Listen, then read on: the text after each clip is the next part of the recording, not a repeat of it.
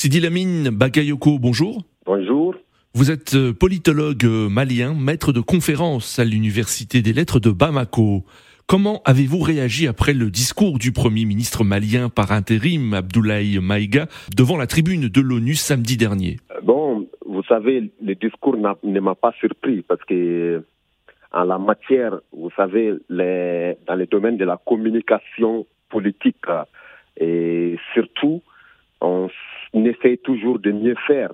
Vous savez, les hommes politiques dans des telles circonstances ou même tous les orateurs d'ailleurs.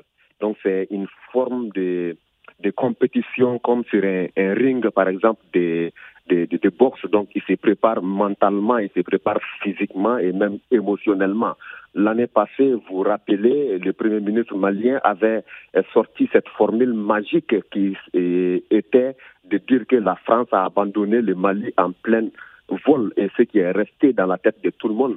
Vous dites que c'était plus un exercice de, de communication à, à, destination euh, de, de, la communauté internationale, mais est-ce que ce discours, selon vous, s'adressait aussi aux Maliens?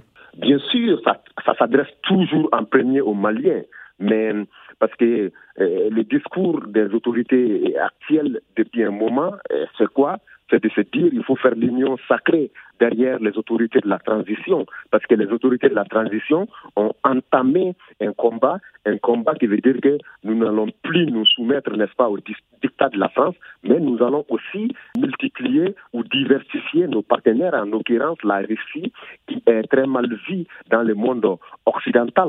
Des responsables nigériens ont condamné les attaques euh, proférées, selon eux, samedi dernier contre le président du Niger, Mohamed Bazoum, par Abdoulaye Maïga. Lors de ce discours, le Premier ministre malien par intérim a critiqué plusieurs responsables africains et notamment Mohamed Bazoum qui l'a accusé, je cite, de ne pas être nigérien. Quelles seront selon vous les conséquences sur les relations diplomatiques entre le Niger et le Mali? Et tout d'abord, les responsables nigériens sont dans leur rôle. Personne n'accepte que son président soit insulté et la population malienne avance comme argument que euh, le président Bazoum avait insulté les autorités maliennes et les Mali à plusieurs reprises, donc cela ne pouvait pas rester impuni. Euh, par rapport aux relations diplomatiques, on se comprend, on, les comprend aisément hein, parce que entre des pays, surtout des voisins, il y a quand même des tensions souvent. Et cette tension entre le Mali et le Niger, on peut dire que c'est pratiquement à son comble parce que le fait que le Mali est pratiquement chassé n'est-ce pas, l'opération Barkhane et ses militaires ont retrouvé refuge au Niger. Donc la population malienne et tous les panafricanistes qui soutiennent les autorités maliennes n'ont pas gobé cette attitude du Niger. C'était une, euh, si on peut dire, une tension latente entre le Mali et le Niger, mais à aller très loin entre les deux populations, je ne crois pas. Alors comment a réagi la classe politique malienne après le discours du Premier ministre euh, Abdoulaye Maïga? On a vu hein, dans, dans, la presse des critiques quand même de quelques euh, partis euh, politiques.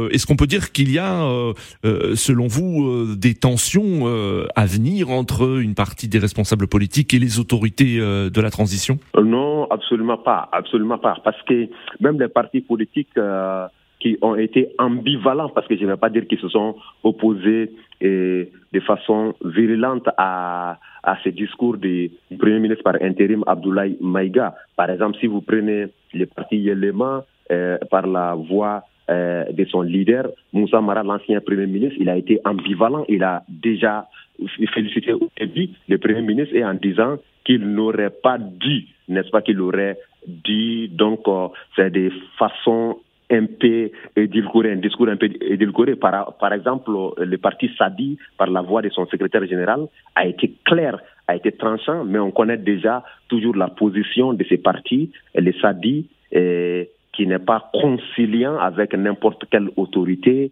si les choses ne sont pas claires. L'ADEMA est parti dans le même sens pratiquement que l'ancien Premier ministre Moussa Mara, parce que l'ADEMA, par exemple, dans euh, sa lettre, a félicité d'abord le Premier ministre et après a dit il faut calmer un peu, il faut faire la paix avec la communauté internationale, il faut travailler avec les partenaires, surtout avec les voisins. Donc ça, c'est des discours de langue de bois pour dire que nous sommes avec les autorités de la transition et en même temps, on ne veut pas avoir des problèmes avec la communauté internationale parce que nous sommes prêts à diriger le pays dans un futur proche. Donc, euh, il n'y aura pas de clash euh, au sein de la classe politique, ce qui est sûr, parce que les autorités de la transition euh, sont tellement populaires sur la place publique que personne n'ose sortir sa tête si il ne veut pas prendre des risques de ne pas être impopulaire aussi, car on sait que tous les partis politiques, quand même, c'est la conquête du pouvoir et la conquête du pouvoir passe et les populations ne veulent pas beaucoup entendre parler des partis politiques. Sidi Lamine Bakayoko, merci beaucoup d'avoir répondu à nos questions. Je vous remercie, Monsieur Djenad. Je rappelle que vous êtes politologue malien, maître de conférence à l'Université des lettres de Bamako.